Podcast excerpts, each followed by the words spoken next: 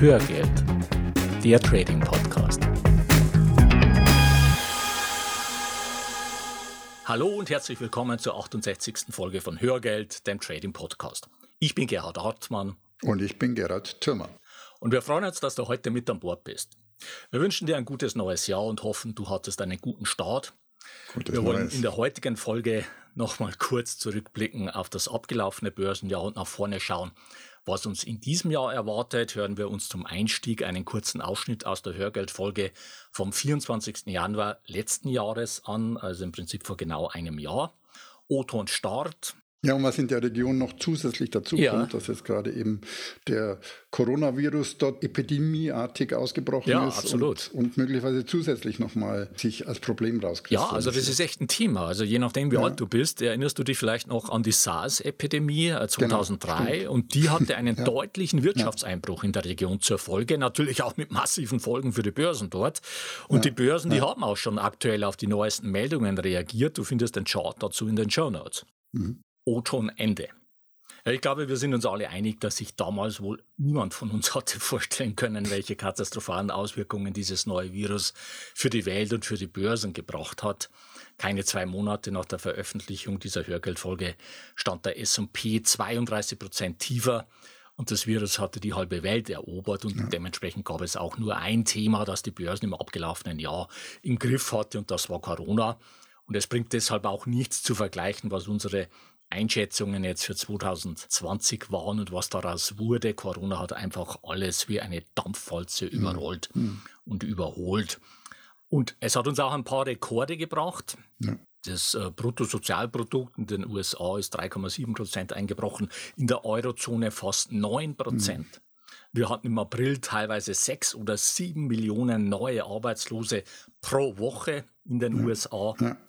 Und das zeigt sich auch direkt bei der Verschuldung. Also laut einer Umfrage ja. der US-Notenbank sind es inzwischen fast 40 Prozent der US-Bürger, die im Notfall keine 400 Dollar aufbringen könnten.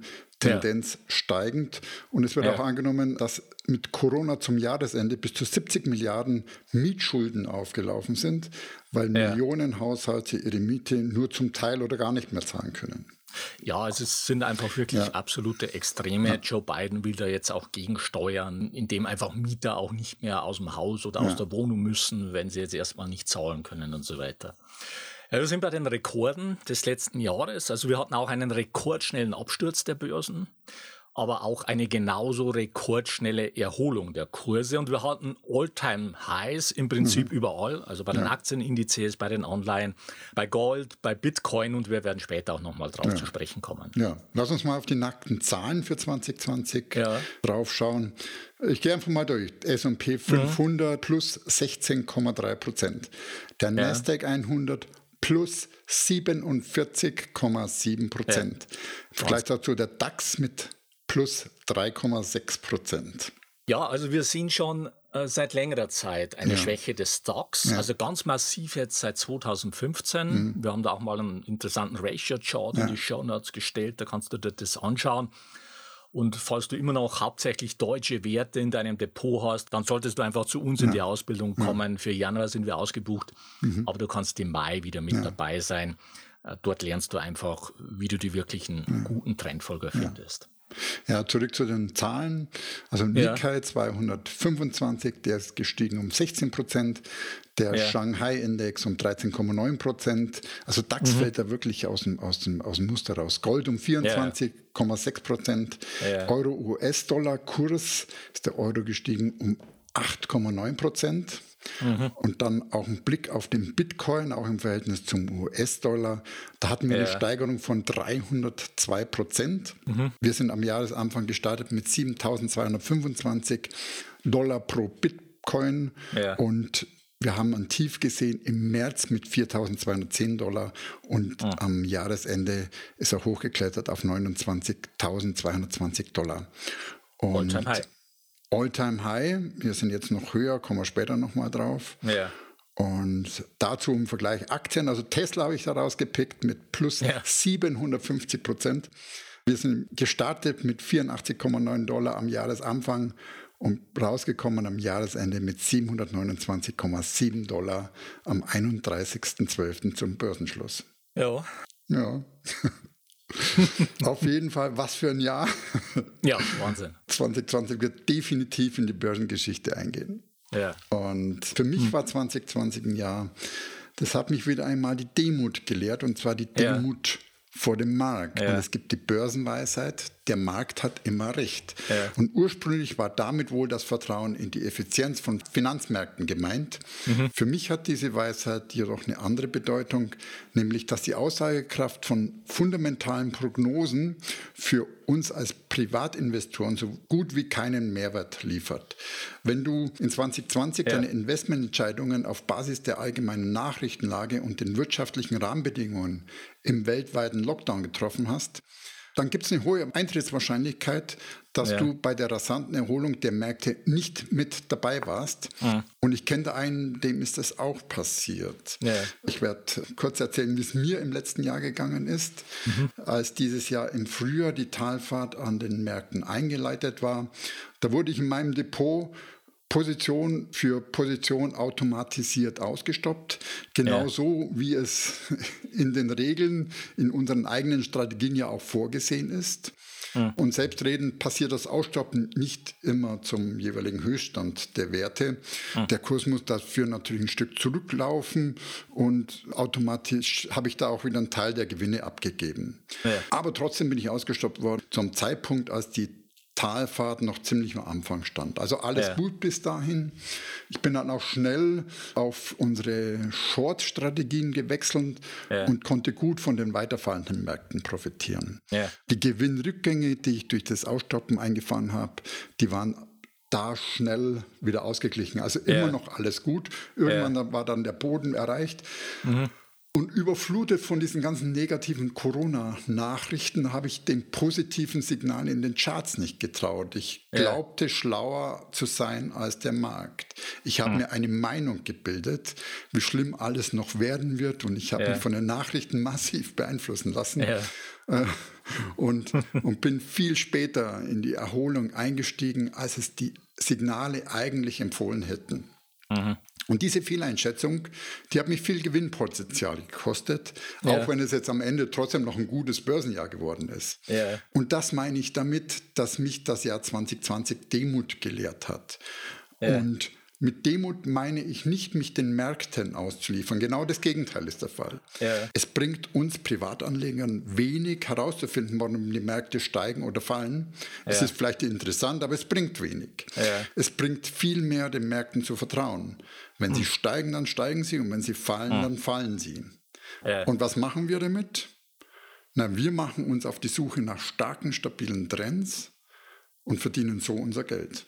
Absolut. Und ich konnte mich diesmal dem Sog der fundamentalen Daten auch nicht entziehen und Gut. habe meine Depotabsicherungen ja. auch länger drin gelassen, ja. als im Nachhinein notwendig war. Aber es hätte auch anders kommen können. Ja. Mhm. Und wir hätten auch noch eine zweite Abwärtswelle äh, sehen können. Und für so einen Fall geschützt zu sein, da muss man auch mal auf schnelle Gewinne verzichten können. Ja. So, damit kommen wir zum Ausblick für 2021 und auch in diesem Jahr wird Corona noch eine wichtige Rolle spielen. Die Wirtschaftsnationen, die schleppen sich ja von Lockdown zu Lockdown ja. und alle Hoffnung ruht auf einer schnellen und wirkungsvollen Impfung. Und weltweit treten aber auch immer neue, teilweise noch viel aggressivere Mutationen des Virus auf. Mhm. Und vor den Toren Pekings gibt es jetzt wieder ein aktuelles Aufflammen der Epidemie. Das heißt, von der Frage, wie schnell und wie nachhaltig die Welt diese Pandemie nun in den Griff kriegt, hängt natürlich maßgeblich auch ab, wie schnell und nachhaltig sich die Wirtschaft mhm. wirklich erholen mhm. kann und damit auch, wie es an den Börsen weitergeht. Und dabei haben wir eine interessante Ausgangslage. Wir haben nämlich eine massive Entkopplung zwischen fundamentaler Situation und den Börsenkursen. Ja. Ja, weil so schlagartig wie die Kurse letztes Jahr eingebrochen sind, so gummibandartig haben sie sich auch wieder erholt und in den USA stehen die Indizes im Schnitt deutlich mhm. höher als vor Corona. Und wir haben dazu zwei interessante Charts in die Show Notes gestellt. Der eine Chart zeigt die Entwicklung des S&Ps in den letzten zehn Jahren und im Vergleich dazu die Gewinnschätzungen für die S&P-Unternehmen für die nächsten zwölf Monate.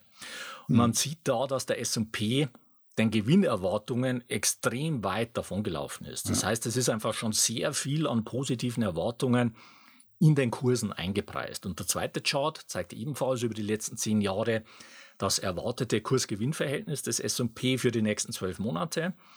und im Vergleich dazu das durchschnittliche Kursgewinnverhältnis der letzten fünf Jahre und der letzten zehn Jahre. Und auch da sieht man, hm. dass das aktuelle KGV von hm. circa 22,5 weit über den beiden Durchschnittswerten von knapp 16 und 17,5 liegt. Hm. Das heißt, der Markt ist absolut gesehen ziemlich teuer. Ja. Jetzt machen wir eine kurze Werbung. Du hast dir für das neue Jahr vorgenommen, mehr zu lesen, dich zu entspannen oder weiterzubilden? Dann ist Blinkist die richtige App für dich. Ja, denn Blinkist ist eine App, mit der du dir die Kernaussagen aus über 3000 Sachbüchern in nur 15 Minuten durchlesen oder super praktisch anhören kannst. Du findest bei Blinkist die neuesten Ratgeber, zeitlose Klassiker und viel diskutierte Bestseller aus mehr als 25 Kategorien, wie zum Beispiel Produktivität, Psychologie, Wissenschaft und persönliche Entwicklung und so weiter. Und am Ende vieler Titel erhältst du Tipps, Tricks und Lifehacks für deinen Alltag und Beruf. So, und jeden Monat kommen bei Blinkist etwa 40 Titel hinzu, nur 15 Minuten pro Titel ja. zum Lesen oder zum Anhören. Und wenn du tiefer in ein Thema einsteigen willst, Blinkist bietet jetzt auch Hörbücher in voller Länge. Und im Moment gibt es eine Aktion exklusiv für dich als Hörer von Hörgeld. Auf blinkist.de slash Trading Podcast erhältst du 25% Rabatt auf das Jahresabo Blinkist Premium. Ja. Ich buchstabiere Blinkist nochmal B-L-I-N-K-I-S-T. Nochmal der Link blinkist.de slash Trading Podcast. Und das Beste daran, mhm. du kannst dort alles erstmal ausgiebig sieben Tage lang kostenlos testen. Sichere dir jetzt 25% Rabatt unter blinkist.de slash Trading Podcast. Den Link findest du auch in den Show Notes. Ende der Werbung. Wir hatten gesagt, dass der Markt absolut gesehen ziemlich teuer ist. Diese absoluten Werte, die relativieren sich aber sehr stark, wenn man sich das weitere Umfeld anschaut. Was meine ich damit? Mhm. Das sind zum einen die Zinsen, die sind weltweit rekordniedrig. Die Rendite der zehnjährigen US-Staatsanleihen liegt bei etwas über einem Prozent. Für deutsche Staatsanleihen ist die Rendite negativ. Und das weltweite Volumen von Anleihen mit negativer Rendite hat mittlerweile mhm. einen Rekordwert von 18 Billionen ja. US-Dollar ja. erreicht. 18 Billionen ja. US-Dollar stecken weltweit in Anleihen, die eine negative mhm. Rendite haben. Ja, und die Negativzinsen sind 2020 auch beim Sparer angekommen. Zuerst ja. waren ja vor allem die großen Kunden betroffen, aber ja. inzwischen sind es immer mehr Finanzinstitute, die ihren hm. Sparern die Negativzinsen durchreichen. Also ja. die Zahl der Banken, die das tun, die hat sich im letzten Jahr verzehnfacht ah. und die Entwicklung scheint sich auch in 2021 fortzusetzen. Ja, auf jeden Fall. Ich meine, die Banken sind wirklich in der Zwickmühle, haben große Not überhaupt noch mit ihrem Geschäftsmodell da Geld zu verdienen.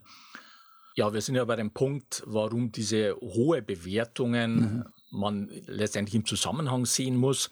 Das eine sind die niedrigen Zinsen und zum anderen haben wir eine noch nie dagewesene Geldschwemme. Ja. Und zwar von zwei ja. Seiten. Ja, die Notenbanken haben weltweit alle Schleusen geöffnet und fluten aus allen Rohren das System mit Geld. Mhm. Und die Regierungen weltweit haben aber ebenfalls gigantische Rettungspakete aus dem Boden gestampft. Mhm.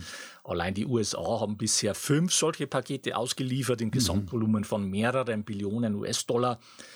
Und Joe Biden, der jetzt gestern mhm. vereidigt wurde, der will mhm. jetzt das sechste Paket im Wert von weiteren 1,9 Billionen US-Dollar durch mhm. den Kongress bringen. Mit anderen Worten, ja, die Aktienmärkte sind teuer, mhm. insbesondere die Tech-Werte, aber die Welt ertrinkt im Geld und dieses Geld sucht Rendite.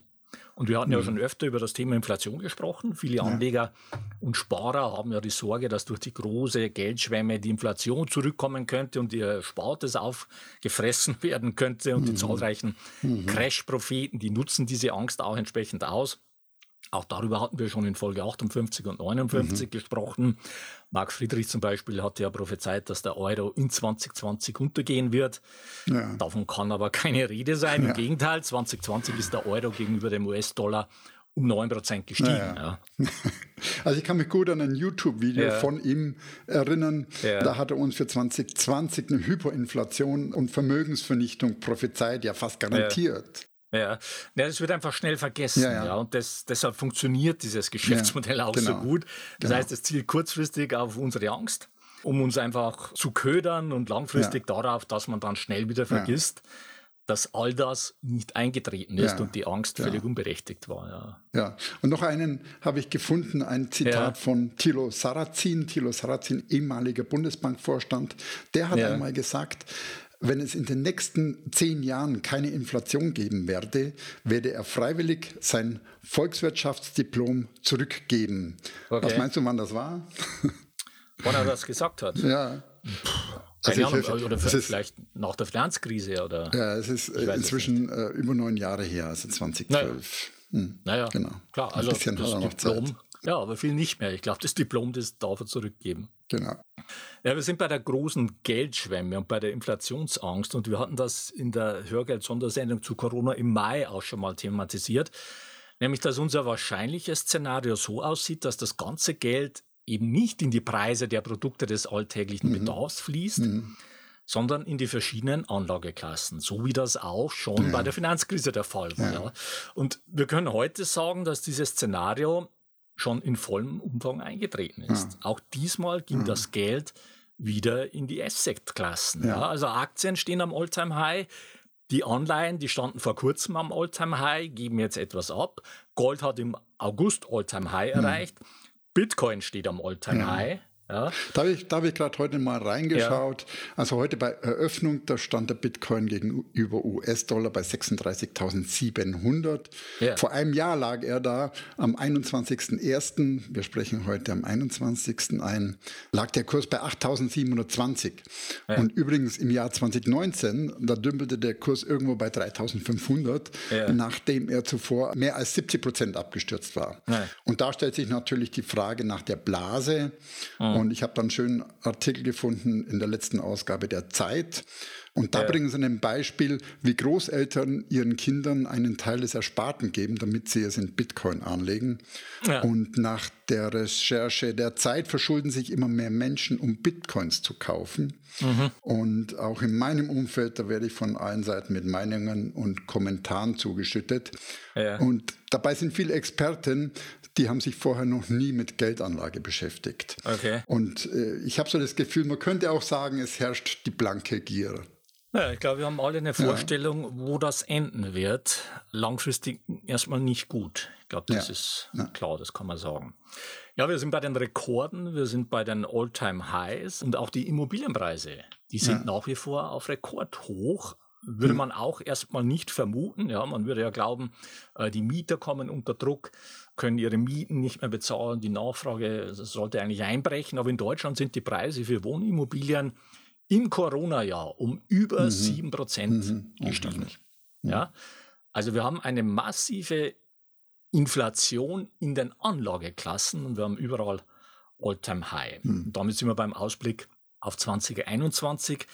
Wenn es keine gravierenden Rückschläge von Seiten Corona mehr gibt, dann gehen die Analysten von einem starken Wirtschaftswachstum aus. Über 5% Wachstum für die Weltwirtschaft, 4% für die USA, knapp 6% für die Eurozone mhm. Und über 8% für China. Das wären wirklich sehr ordentliche Zahlen. Werfen wir einen Blick auf die Unternehmensgewinne. Die sind in den USA im letzten Jahr Corona-bedingt um über 13% gefallen. Und für dieses Jahr erwarten die Analysten derzeit einen starken Anstieg von fast 23 Prozent. Mhm. Das heißt, damit lägen die Gewinne der Unternehmen dann schon wieder höher als vor Corona. Mhm. Was ist in diesem Jahr von Staatsanleihen zu erwarten? Die werden es voraussichtlich sehr schwer haben. Es gab ja in der Krise eine starke Flucht in den sicheren Hafen der Anleihen. Aber je weiter sich die Gesamtlage wieder normalisiert, umso mehr wird das Geld dort wieder abgezogen. Mhm. Und diesen Effekt sehen wir momentan auch bei Gold. Auch Gold hat zunächst stark von der Krise profitiert und ist auf All-Time-High gestiegen, ja, konnte aber dann die 2000er Marke mhm. nicht nachhaltig überwinden und sucht derzeit halt an der 200-Tage-Linie und kurzfristig lasten einfach steigende, wenn auch immer noch negative Realzinsen, aber in Summe steigen sie etwas auf dem Goldpreis.